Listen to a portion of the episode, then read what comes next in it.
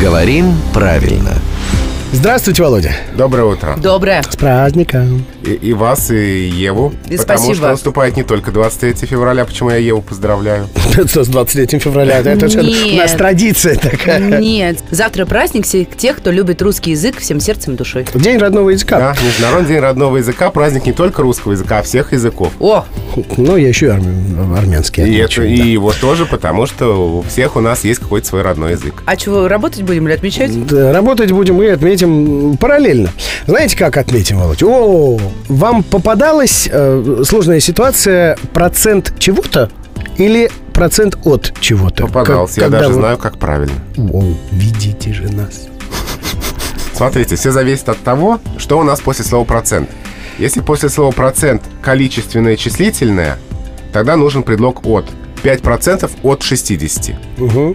Если после слова процент существительные, никак не связанные с представлением о количестве, тогда предлог не нужен. Например, 20% населения. А вот если у нас после слова процент идет существительное, связанное с понятием количества, то возможны оба варианта. И с предлогом, и без предлога. Процент от большой суммы. Да, например, 3% суммы, 3% от суммы.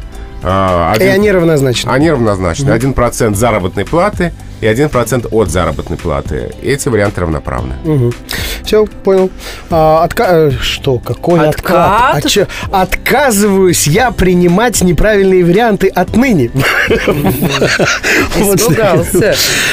Фу, главное вовремя испугаться и не сказать до конца глупость. Пойдемте уже праздновать День родного языка. Пойдемте, друзья, мы праздновать День родного языка. Отправляемся с главным редактором Грамотру Владимиром Пахомовым.